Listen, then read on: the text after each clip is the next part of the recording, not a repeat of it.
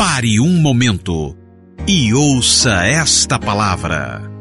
Pare o que você está fazendo, pois esta palavra pode curar, transformar, restaurar e edificar a sua vida.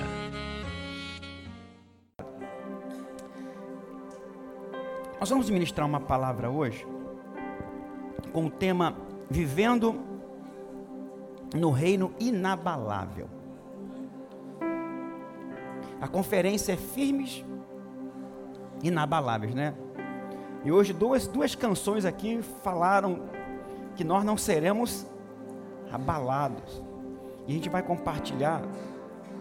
Eu queria que você prestasse atenção, porque você que prega, preste atenção, você que é pregador. Existem algumas mensagens que são mensagens para levantar. Então, a dinâmica de quem prega é uma. Outras mensagens, elas são mais instrutivas. Todas são. Mas, por exemplo, eu peguei aqui a mensagem Que voz você está ouvindo? Então, é uma, uma mensagem que a gente que está pregando, ela tem um cunho. A mensagem de hoje, ela é mais instrutiva. Então, eu preciso cadenciar um pouco mais essa palavra. Então isso vai requerer de você uma atenção maior. Amém, gente? Para quê? Para que a palavra ela seja alcançada, não só no entendimento, mas que ela possa ir além do entendimento natural, que ela vá no entendimento também espiritual. Amém, gente? Hebreus capítulo 12, verso 28 diz assim: Por isso, recebendo nós um reino inabalável.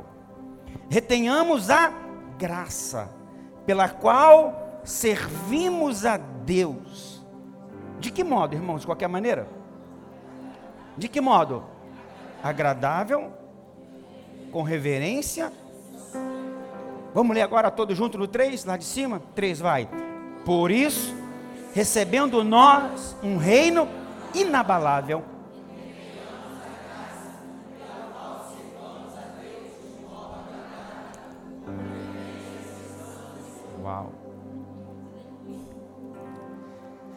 A Bíblia diz que todas as coisas um dia elas serão abaladas.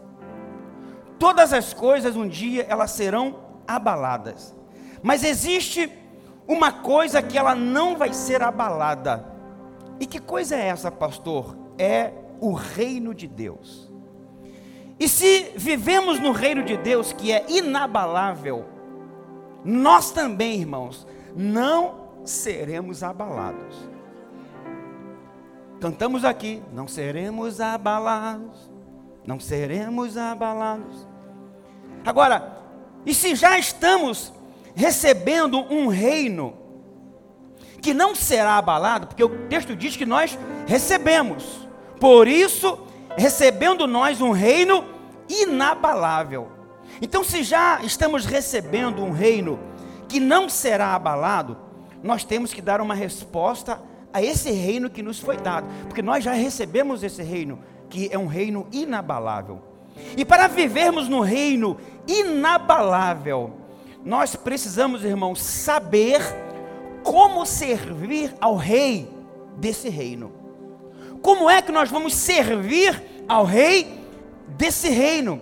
E o autor de Hebreus, ele nos diz que precisamos fazer isso de pelo menos três maneiras, três formas. Quais são elas? Primeiro, de modo agradável. Eu disse de modo agradável. Agora veja bem, não é agradável a nós mesmos. Ah, isso está me agradando. Não. Esse modo agradável é agradável ao Senhor. Amém ou não? Segundo, como é que nós devemos servir nesse reino inabalável? Com reverência. Tem aí não? Com reverência. Irmãos, muita coisa evoluiu e melhorou. Mas muita coisa piorou no meio evangélico. Por que, pastor, o senhor fala isso? Porque está faltando muita reverência. Eu sou do tempo que só quando alguém abria a Bíblia do nosso lado a gente não falava mais nada, acabou. Porque agora é uma santa reverência à palavra de Deus que vai ser lida. Eu sou do tempo que na hora do louvor, na hora da pregação da palavra, as pessoas não se moviam. Por quê? Porque é a santa palavra do Senhor. Então é uma reverência total e absoluta. Alguém está aqui? Diga amém, diga glória a Deus. Ai, ai, ai, alguma coisa.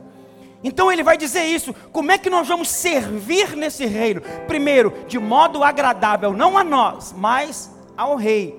Segundo, com reverência.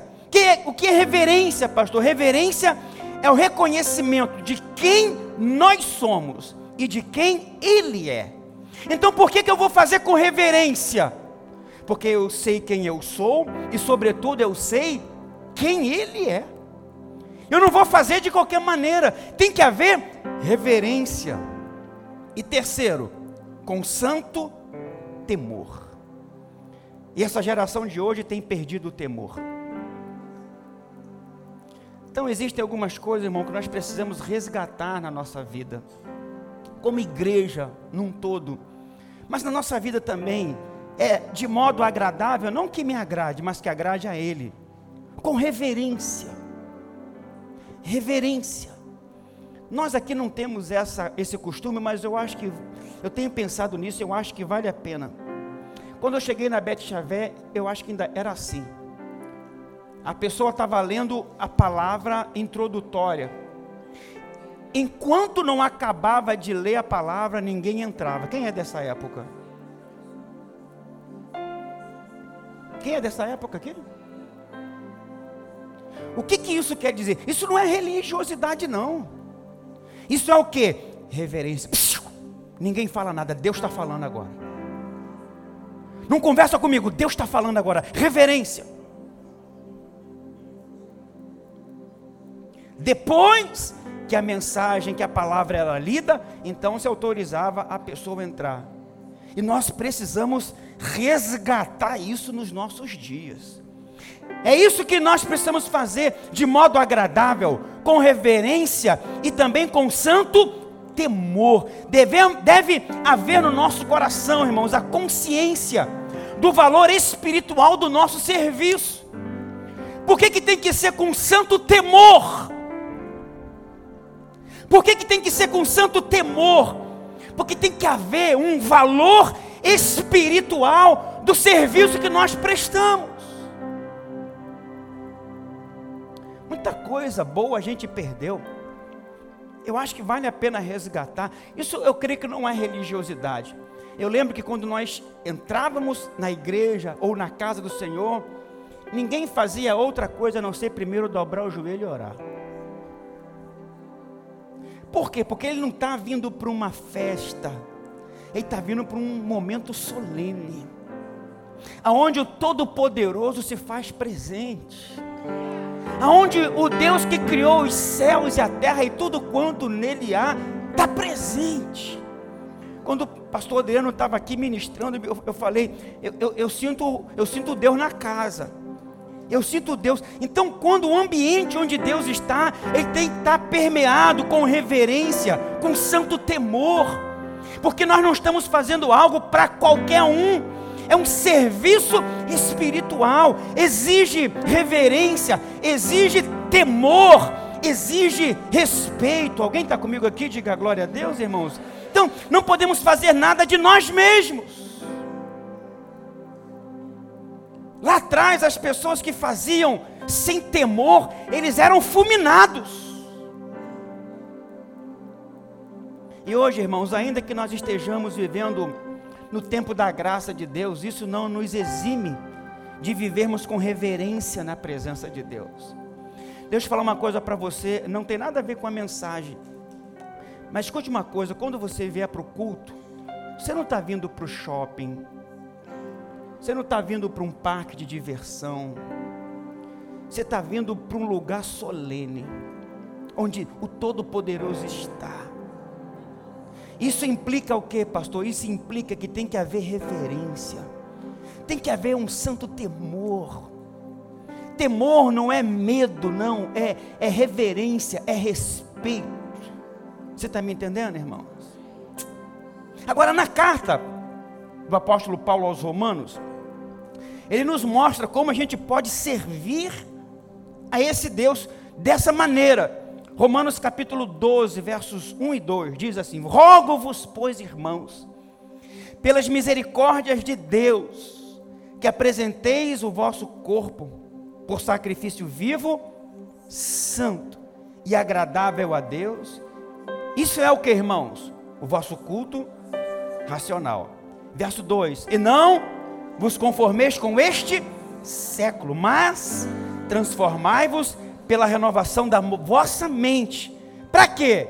Para que experimenteis qual seja a boa, agradável e perfeita vontade de Deus.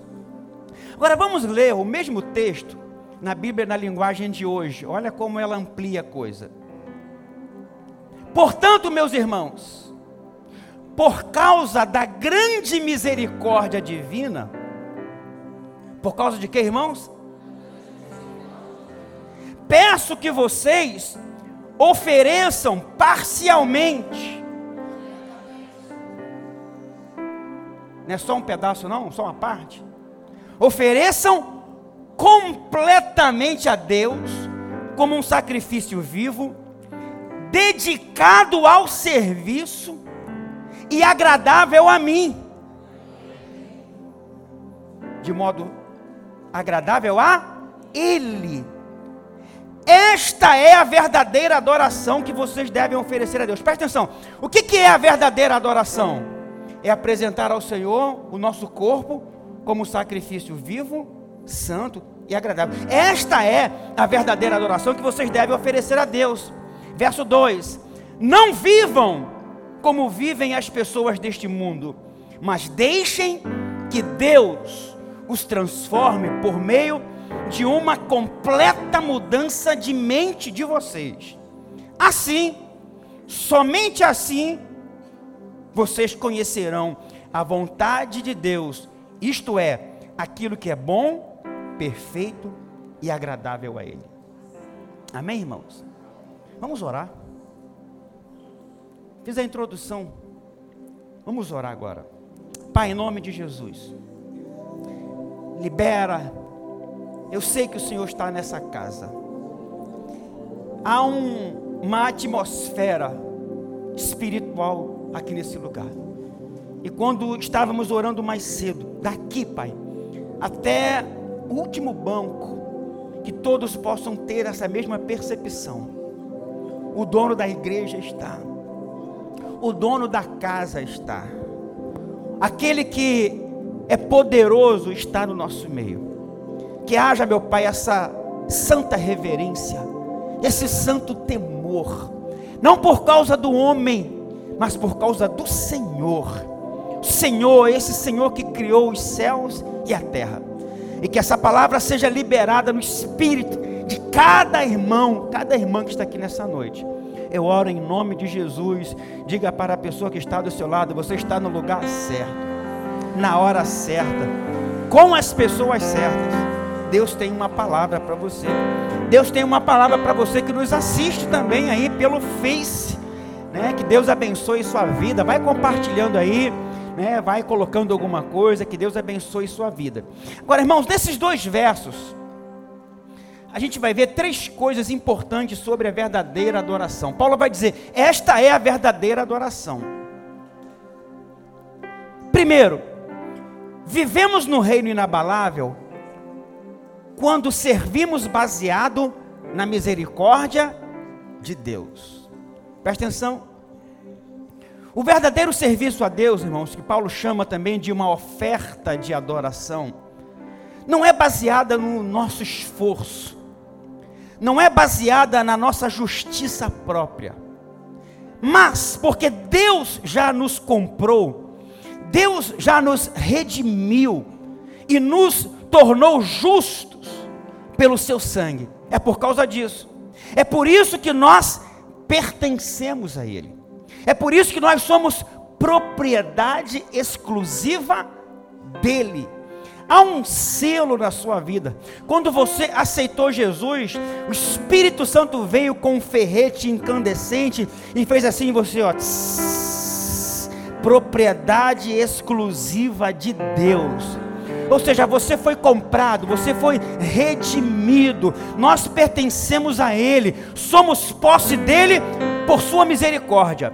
E por sua misericórdia, por causa dessa misericórdia, nós podemos adorá-lo, por causa dessa misericórdia, nós podemos servi-lo.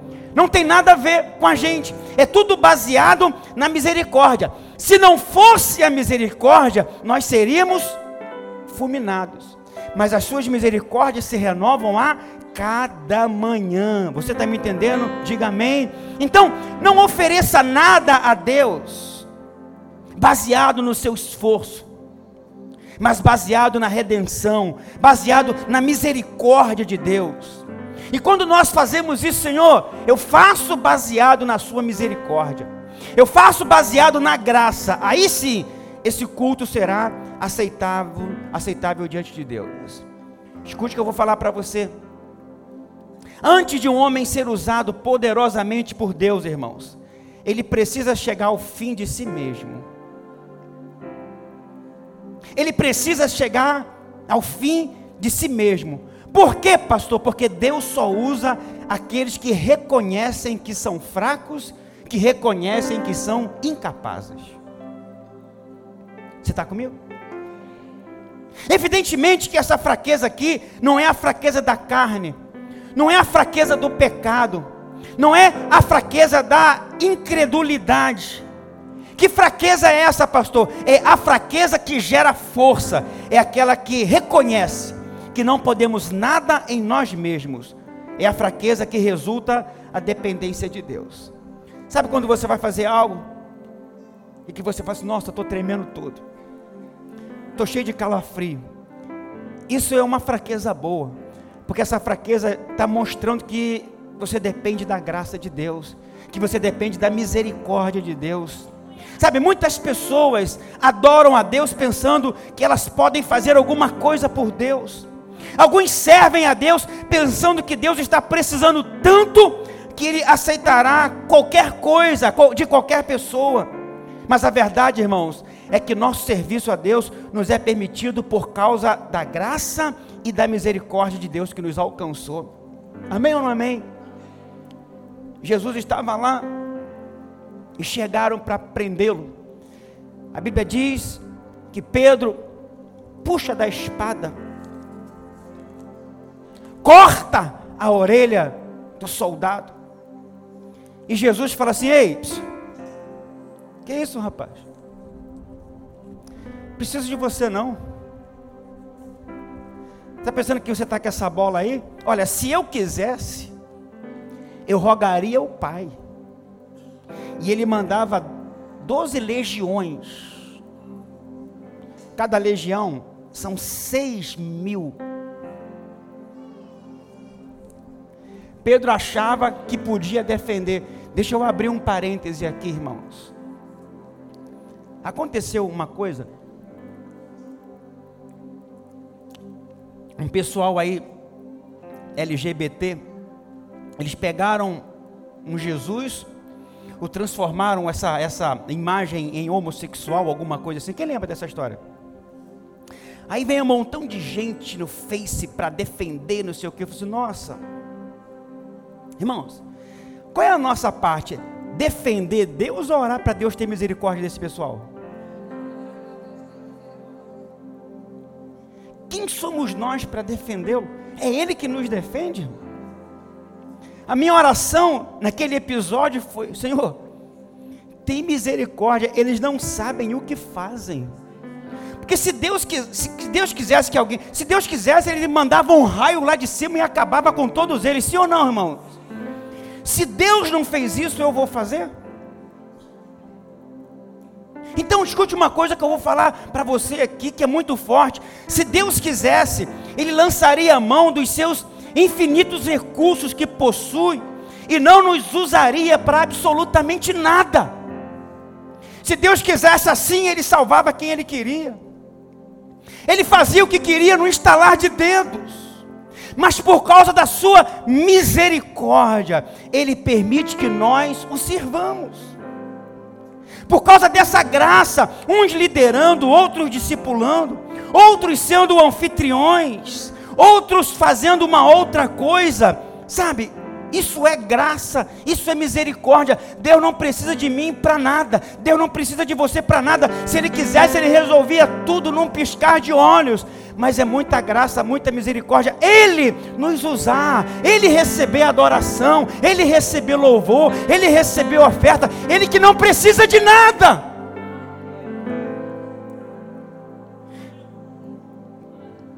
Você está aqui ou não? Deus não está necessitado de mão de obra, irmãos. Você acha que Deus fica lá esperando agora, da domingo que vem, para a gente se reunir aqui, Ré maior? Como é? Santo, és incomparável, és inigualável. Abre os meus olhos, Senhor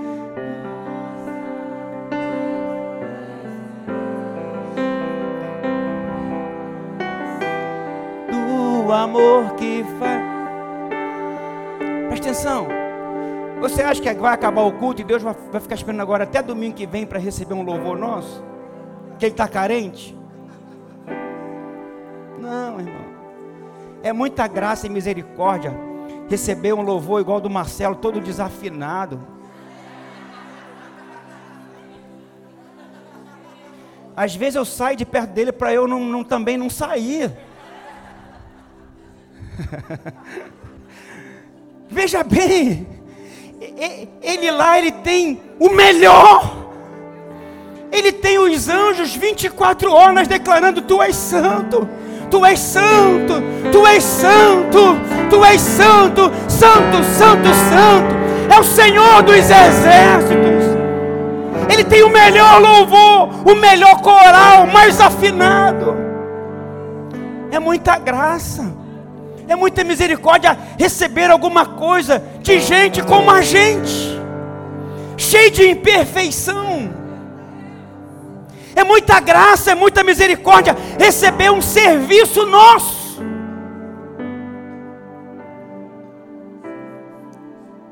Então, para viver nesse reino inabalável, tudo aquilo que a gente vai fazer, irmãos, bota uma coisa na sua cabeça: você não está fazendo um favor para Deus, Deus não precisa do nosso favor. Lá no céu não está em escassez de mão de obra, não. Sabe por que, que ele permite isso? Essa graça, essa misericórdia, de receber alguma coisa, só para ter a gente mais perto dele. Mesmo quando você faz tudo errado, ele fala assim: Não, eu vou, eu quero, eu quero, mas porque só para ter você perto de mim tá bom. Sabe aquele filhinho, pastor Leves, que quando né, tá lá no, no, no CA, naquela, lá pequenininho, e ele vem todo bobo para o pai com uma, com uma, uma. Ele fala que é um desenho. Ele fala que é um desenho. Para ele é a, é a coisa a oitava maravilha. Tudo rabiscado. Mas ele chega lá no dia dos pais para entregar o pai, ou no dia das mães para entregar a mãe. E o que, que o pai e a mãe fazem? Oh, filho! Amei, amei! Amém, filho. Olha, você é demais, filho. É assim também com a gente. Às vezes sai tudo rabiscado, sai tudo errado, não é nada daquilo, mas Ele aceita, Ele aceita só porque somos filhos, só por causa da Sua misericórdia, só por causa da Sua graça, da Sua bondade, só para ter a gente perto. Aleluia. Tem alguém aqui que pode glorificar a esse Pai bondoso, esse Pai maravilhoso.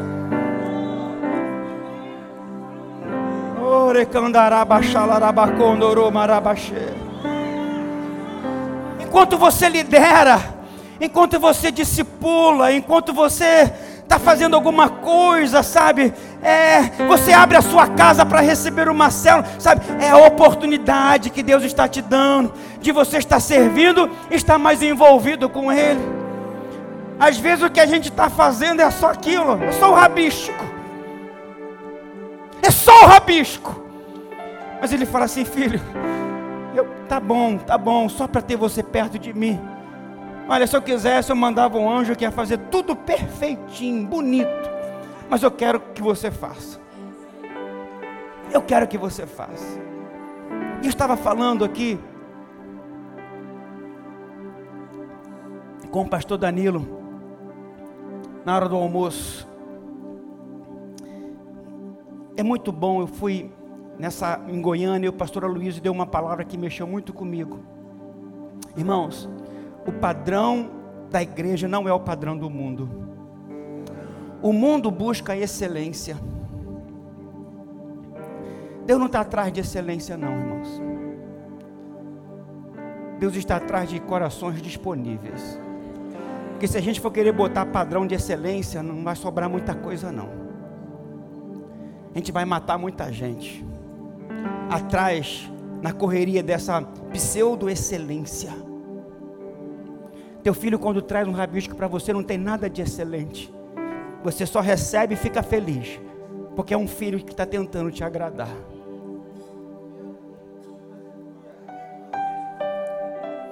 E você que é pai, que é mãe, você fica tão embevecido com aquilo que tem gente que guarda. Faz um quadro. Faz um quadro. Mas não teve nada de excelência. Foi só um filho querendo agradar o pai ou a mãe. Deus não está precisando da nossa mão de obra. Ele poderia fazer de uma vez só tudo num nível de excelência que só Ele mesmo. Mas mesmo assim, irmãos, Ele nos dá a oportunidade. Olha aqui. Eu servindo, vem outro pastor, serve de uma outra maneira, os obreiros servindo. Você vem e serve com seu dízimo, com a sua oferta, com o seu dom. E o que, que é isso? É uma maneira que o Pai tem de ter a gente perto dele. Amém? Segundo lugar, vivemos no reino inabalável quando servimos baseados na morte do ego.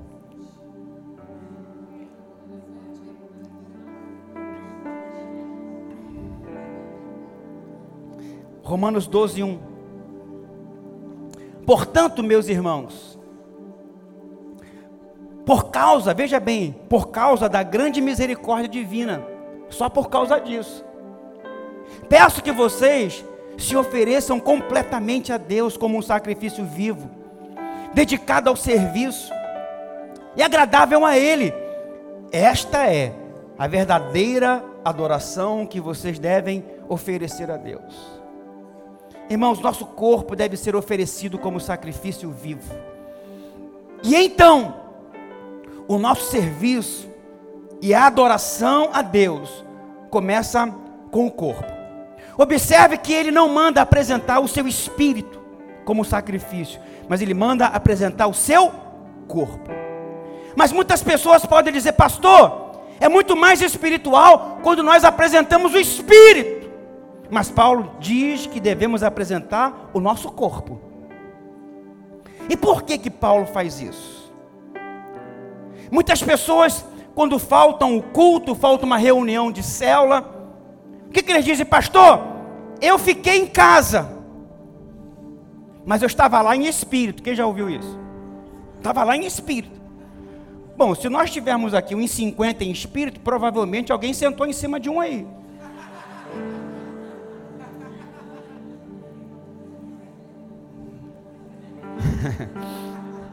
Sim ou não?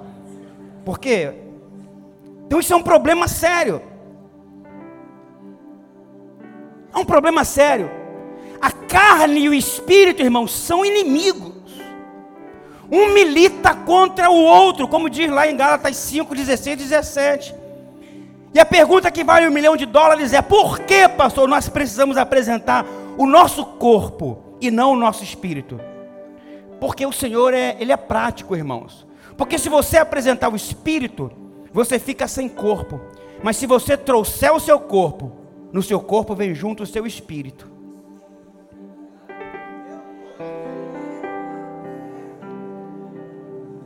Isso significa que você tem que apresentar toda a sua vida, toda a sua vida. E eu creio que a razão mais importante, irmãos, de apresentarmos o nosso corpo, ou as razões, são as seguintes: primeiro, o espírito não tem problema em adorar a Deus, mas a carne tem. Jesus disse: Olha, o espírito está pronto, mas a carne é fraca e às vezes preguiçosa. Por exemplo, quando falamos das disciplinas espirituais, como jejum, oração, adoração ou qualquer outro serviço a Deus, o nosso espírito responde rápido, de imediato. Ele está pronto, ele está animado para fazer essas coisas, sim ou não, irmãos? Mas o corpo no jejum quer comer, na adoração quer dormir, quer se distrair. Há uma preguiça natural do corpo em relação às coisas de Deus, mas só em relação às coisas de Deus. Por quê, pastor? Porque se for para ver um filme, o corpo fica acordado. Se for para jogar uma bola, o corpo vai no frio, vai na chuva. Se for para um churrasco, o corpo tem disposição. Se for para um passeio ao shopping, o corpo se apronta rapidamente. Mas infelizmente, uma pequena garoa impede o corpo de congregar. Você veio? Você veio? Dá um glória a Deus aí. Você, você veio?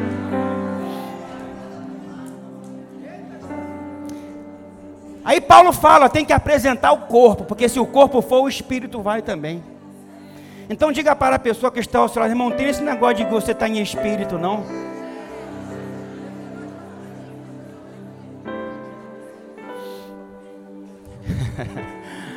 né, irmã Luciana? Segundo lugar, segundo lugar, no corpo tem um problema, qual? O ego. O inimigo número um do reino de Deus não é o diabo. O maior inimigo do reino de Deus é o reino do ego. O reino do eu. É o eu no centro. É por isso que se você não apresentar o seu corpo e você não se render a Deus, você não pode adorar e servir a Deus. Então tudo começa no nosso corpo. A gente precisa apresentar, render o nosso corpo a Deus porque essa é a única maneira de resolver os nossos problemas. Pastor, mas por que? Eu vou responder: porque todos os nossos problemas se originam no nosso ego. Quando tem duas pessoas em uma demanda, por que, que estão com uma demanda? Porque um atravessou o ego do outro. Casamento também é assim. Se tem dois brigando é por causa do ego, mas se o ego de um morrer, a demanda acaba. o ego. Se nós não apresentarmos o nosso corpo, irmãos, o ego, ele vai ficar de pé. Por que, que nós ficamos nervosos? Nós ficamos nervosos quando alguém atravessa o nosso ego. Sim ou não? Comigo não. Comigo o buraco é mais embaixo. Por que temos inveja? A inveja também é fruto de comparação de nós mesmos com outras pessoas. Irmão, se o nosso ego não morrer, a gente vai ter problema em servir nesse reino. O ego tem que morrer. Por que, que temos lascívias, desejos carnais? A lascívia é o desejo de contentamento do ego às custas do outro.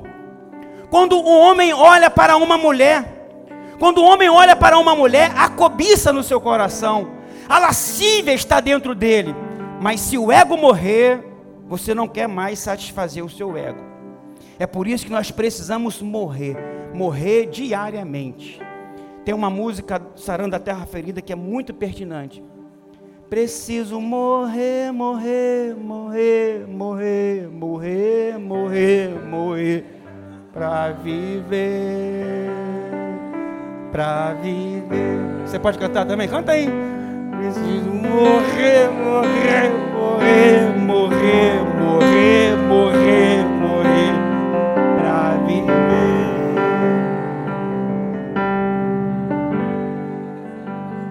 Diga para a pessoa que está seu irmão, morre logo, irmão.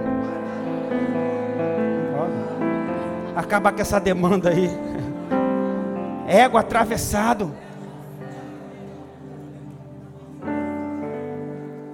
Se nós queremos viver, irmão, no reino inabalável e ter uma vida que não pode ser abalada, precisamos morrer, matar o nosso ego. Jesus diz que quem quer ser seu discípulo precisa negar a si mesmo, tomar a cruz. Lucas 9, 23. Leia todos junto comigo. Dizia a todos: Se alguém quer vir após mim, a si mesmo negue, dia a dia tome a sua cruz.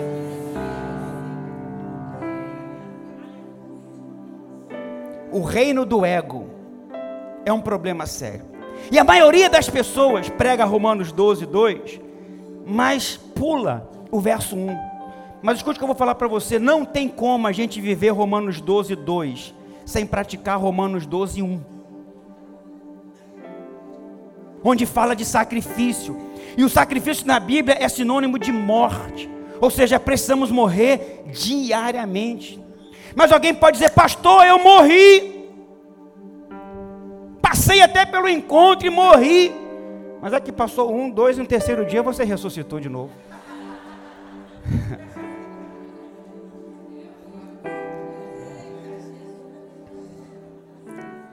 Tem que ficar. Colossenses 3,13. Porque morreste, morrestes porque o que, irmãos? Morrestes. Isso fala o que? De passado, presente ou futuro? Tem que tempo? Morrestes. Passado. E a vossa vida está agora o que? Oculta, escondida. Juntamente com Cristo em Deus. Esse versículo aqui diz que você morreu com Cristo. Mas se a gente continuar lendo os próximos versículos, você vai ver que no verso 5 diz agora de uma outra de um outro tempo. Olha o que, que vai, vai dizer o verso 5: Fazei, pois, morrer a vossa natureza terrena. Que natureza terrena é essa? Prostituição, impureza, paixão, lascívia, desejo maligno e avareza, que é. E agora, o que está certo? Porque já morrestes? Ou fazei morrer? Porque agora é presente. Bom, o primeiro vai fazer menção à cruz. Morrestes. Mas agora, todo dia tem que matar o ego. É o que o apóstolo Paulo falou: já estou crucificado, já morri. Já estou crucificado com Cristo. Não vivo mais eu. Agora Cristo vive e esse viver que agora tenho na carne, vivo pela fé no Filho de Deus. Veja bem, e que viver é esse pela fé? É todo dia morrer. É sair de casa e falar, Senhor, alguma coisa vai acontecer hoje para me tirar da cruz. Mas eu não fui para a cruz de velcro, eu fui para a cruz com cravo. Aconteça o que acontecer, eu não vou descer da cruz. Diga para a pessoa que está ao seu irmão, desce da cruz não, desce da cruz não. Deixa seu ego cravado lá. Você está aqui ou não, irmãos?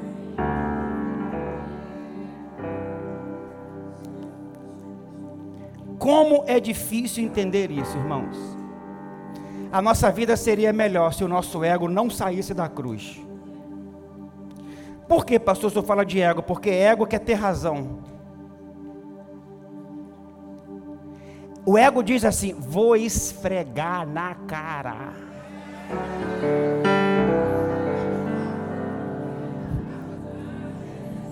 Vou provar que eu tenho razão. Vou provar. E vou botar no Face para todo mundo ver. Vai ser envergonhado. Isso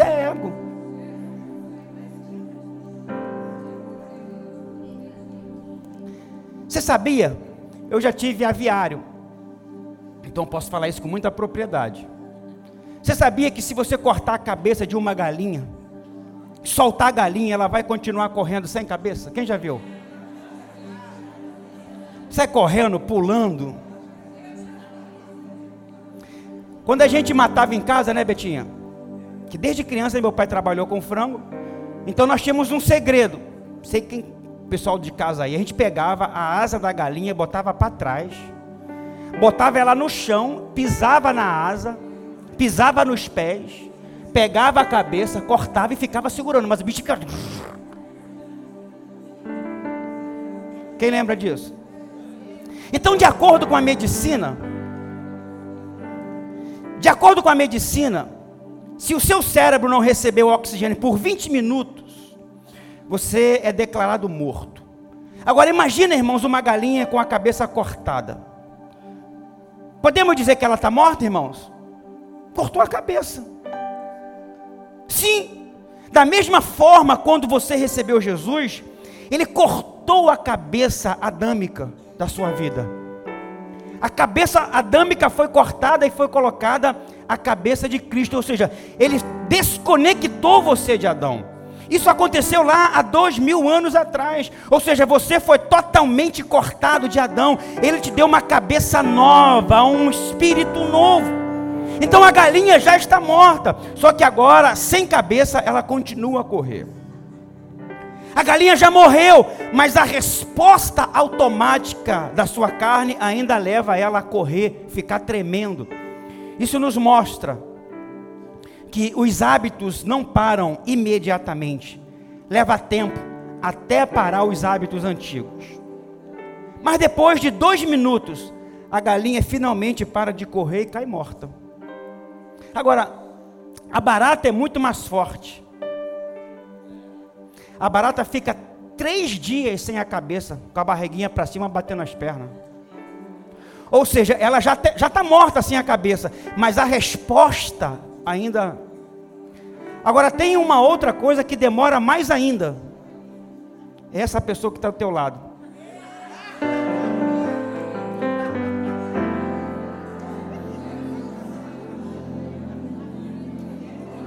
essa espécie demora mais tempo ainda. Tem uns que levam 10 anos se batendo ainda, 15 anos se batendo ainda.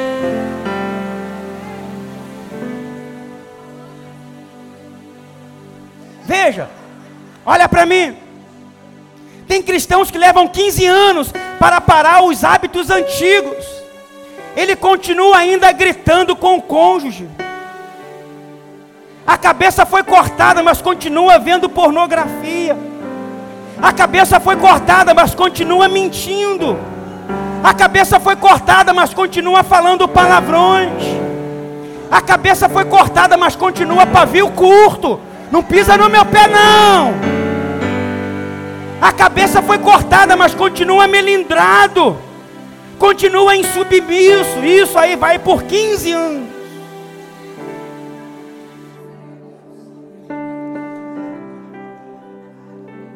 Agora veja bem, olha para mim. Por que, pastor, que às vezes levamos 15 anos para morrer completamente? Sabe por quê? Que nós não praticamos Romanos 12, 1. Apresentar o nosso corpo como sacrifício vivo, santo e agradável. Não vai ter mente renovada quem não mata o ego, quem não apresenta o corpo completamente, como diz o texto. Pergunte a essa pessoa que está ao sem ofender, tá, irmão? Sem ofender, por favor. Diga aí, quanto tempo você ainda vai levar para morrer completamente, irmão? Diga, diga assim, para me dar um pouco de sossego aí, por favor.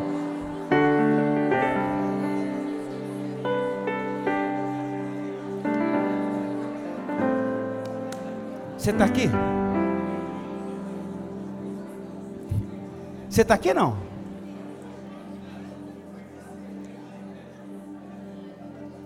Deixa eu falar uma coisa para você. Enquanto, se você puder escrever, escreva. Enquanto o ego estiver operando em nós, sempre seremos abalados. Pode cantar um hino 500 vezes. Enquanto o ego estiver de pé, qualquer coisa vai nos abalar. Quando é que nós vamos viver num reino e sermos inabaláveis? quando nós apresentarmos o nosso corpo completamente. Senhor, espírito, alma e corpo, ofereço a Ti. Tem um, tem um cântico, não sei tá, qual tom, dá o tom que você está aí. Senhor, quebra o meu orgulho, eu quero descer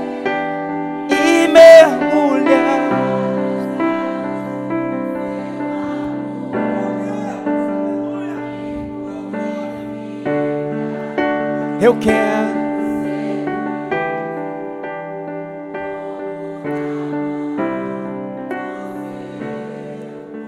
Oh Senhor, oh Senhor, Senhor, quebra o meu orgulho. Eu quero descer e mergulhar nas águas do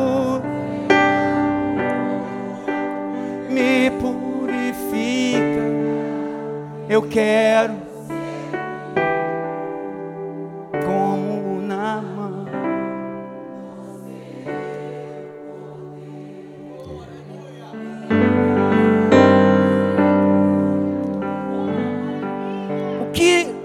não é o orgulho, senão o nosso ego.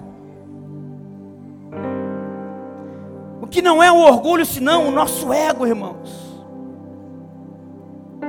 Enquanto o ego estiver operando em nós, sempre seremos abalados, porque a continuação de Romanos 12, 3, do 3 ao 12, tudo o que fala e se refere, fala e se refere à morte do ego. Não adianta cortar a cabeça, tirar a cabeça de Adão e conectar a cabeça de Cristo. O nosso corpo tem que ser apresentado como sacrifício vivo, santo e agradável a Deus. Você está me entendendo? Terceiro lugar, eu concluo. Vivemos no reino inabalável quando servimos baseado na renovação da mente. Mas a mente só vai ser renovada só vamos poder viver o, o verso 2 se nós praticarmos o verso 1. Um. Vamos ler o verso 2. Não vivam como vivem as pessoas deste mundo, mas deixem que Deus os transforme por meio de uma completa, veja, não é uma parcial, uma completa mudança da mente de vocês. Assim, somente assim, então assim, vocês conhecerão a vontade de Deus, isto é, aquilo que é bom, perfeito e agradável a Ele. Então, depois que a gente pratica Romanos 12, 1, agora é hora de praticar Romanos 2. O verso 2 também é importante, mas se você colocar em prática o verso primeiro, o verso 2 se torna mais fácil. Por quê? Porque o ego já está crucificado, o ego já está morto. Em geral, os pregadores falam do verso 2: renove a mente. Mas sem praticar o verso 1, não existe renovação de mente. Você vai se adaptar à nova era, a ficar meditando, meditando, mas não muda. Aí fica igual uma gangorra. Por quê? Porque não sofreu uma metanoia. Primeiro vem a metanoia, a mudança de mente, depois vem a metamorfose mudança de estrutura, mas tem que ter uma metamorfose. Você precisa renovar a sua mente. Nós fomos criados à imagem e semelhança de Deus, amém ou não amém, irmãos? E Deus colocou imagens em nós. E a imagem que nós temos dentro de nós determina a pessoa que somos. A imagem que temos dentro de nós determina a pessoa que somos. Então, a renovação da mente significa renovar a nossa imaginação. Por quê, pastor? Porque a, a imaginação de muitos cristãos não é pura. Não é pura. Muitos cristãos têm uma imaginação pecaminosa. E a gente precisa mudar essa imaginação, mudar essa imagem. E Romanos 12, 2 foi escrito pelo apóstolo Paulo, irmãos, com base no que ele leu em Ezequiel capítulo 8. Foi de lá que Paulo tirou esse texto. Pastor, o que está no livro de Ezequiel, capítulo 8? Vamos ler Ezequiel 8, do 6 ao 12. Disse-me ainda, filho do homem, vês o que eles estão fazendo? As grandes abominações que a casa de Israel faz aqui, para que me afaste do meu santuário, pois verás ainda maiores abominações. Ele me levou à porta do átrio, olhei, e eis que havia um buraco na parede. Então me disse: Filho do homem, cava naquela parede. Cavei na parede, e eis que havia uma porta. Disse-me ainda: Entra, entra e vê as terríveis abominações que eles fazem aqui. E Ezequiel vai relatar: Entrei e vi, eis toda forma de répteis e de animais abomináveis e de todos os ídolos da casa de Israel, pintados na parede e em todo o redor. Setenta homens dos anciãos da casa de Israel, como Jazanias, filho de Safã, que se achava no meio deles, estavam em pé diante das pinturas, tendo cada um na mão o seu incensário, e subia o aroma da nuvem de incenso. Então me disse: Viste, filho do homem, o que os anciãos da casa de Israel fazem nas trevas, cada um nas suas câmaras pintadas de imagens? Pois dizem, o que, que eles diziam? O que, que eles diziam? Deus não está vendo, não. Deus não está vendo, não. O Senhor abandonou a terra. Aí um dia, Deus falou para Ezequiel entrar no templo no templo de Deus. Deus queria mostrar para Ezequiel o que estava acontecendo dentro do templo. As paredes estavam cobertas de desenhos de cobras, animais impuros, coisas que os israelitas estavam adorando. Então Paulo pega esse versículo de Ezequiel, onde 70 líderes de Israel estavam ali, entre eles prestando culto em um salão cheio de imagens. E qual era a desculpa deles? O Senhor não está vendo. O Senhor não está vendo. Quando Ezequiel entra no templo, Ezequiel fica perplexo. Ezequiel fica chocado. Ezequiel fica, nossa, que isso? Por fora o templo estava bem bonito. Por fora o templo estava bonito, mas quando ele entrou nas paredes do templo, elas estavam cheias de imagem. Irmãos, essa é a imagem mental que você tem no templo de Deus, que é o seu corpo. Eu não sei se você sabia, mas o seu corpo, meu corpo, nós somos templo do Espírito Santo. E muitas das vezes nós criamos imagens. Por fora, o templo está bonito, mas por dentro está cheio de imagens. Quais são as imagens para o homem, mulheres maravilhosas. Aí você fica olhando aquela pornografia, você fica olhando essas fotos e pensando: Deus não está vendo. Deus não está vendo. Deus não está vendo. Muitas vezes são imagens de poder que representa o ego. Você sendo reconhecido, sendo o centro das atenções, imagem de orgulho, de soberba, de inveja, de querer ter o que Deus não lhe deu. E o que, que nós precisamos fazer, pastor? Precisamos mudar as imagens mentais, precisamos renovar a nossa mente, mudar de dentro para fora. E como é que a gente faz isso, pastor? É fácil.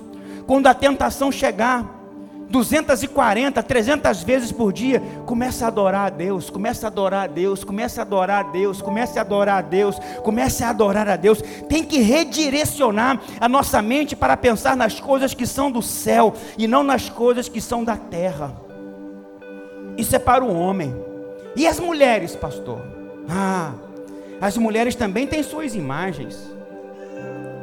Mas as imagens das mulheres são diferentes são roupas, sapatos, bolsas. Elas chegam num shopping e com cartão de crédito elas fazem sinais, prodígios e maravilhas.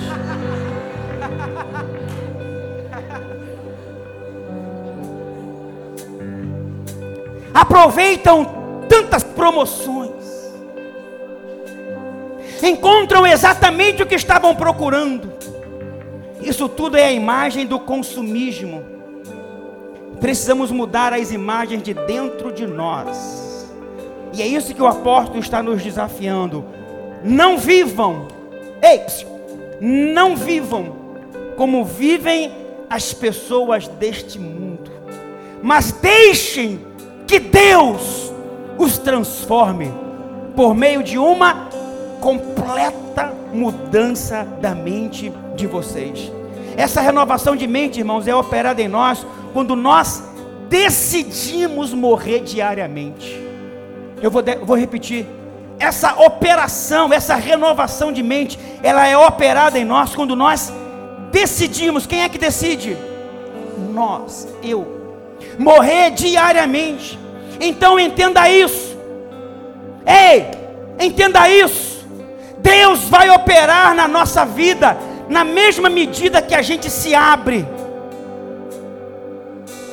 Que você diz: Senhor, eu quero experimentar a tua boa, perfeita e agradável vontade.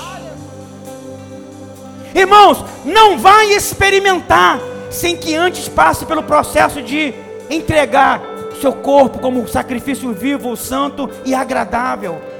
Quando você assume essa postura, Deus então abre os seus olhos e você começa a enxergar coisas óbvias que você não enxergava. E à medida que você vai se abrindo, os pensamentos de Deus vão dominando toda a sua mente. Alguém diga glória a Deus. E essas imagens de impureza que estão dentro da gente, à medida que a gente se expõe à palavra, à adoração, ao louvor, as imagens vão sendo substituídas. Deus vai renovando as nossas imagens. Alguém diga glória a Deus. Por que muitos cristãos não têm sua mente renovada? Porque eles não se expõem à palavra. Enquanto você não se abre, Deus não revela a você. Deus fica irredutível nos seus, nos seus, nos seus meios para trabalhar na sua vida. É por isso que constantemente você é abalado. E o nosso desafio é viver nesse reino, irmãos, que jamais será abalado. Mas para isso precisamos de uma mente renovada. Filipenses 4:8. Leia comigo, por favor, no 3. Quanto ao mais, irmãos, tudo que é verdadeiro, tudo que é honesto, tudo que é justo, tudo que é puro, tudo que é amável, tudo que é de boa fama, se há alguma virtude, se há algum louvor,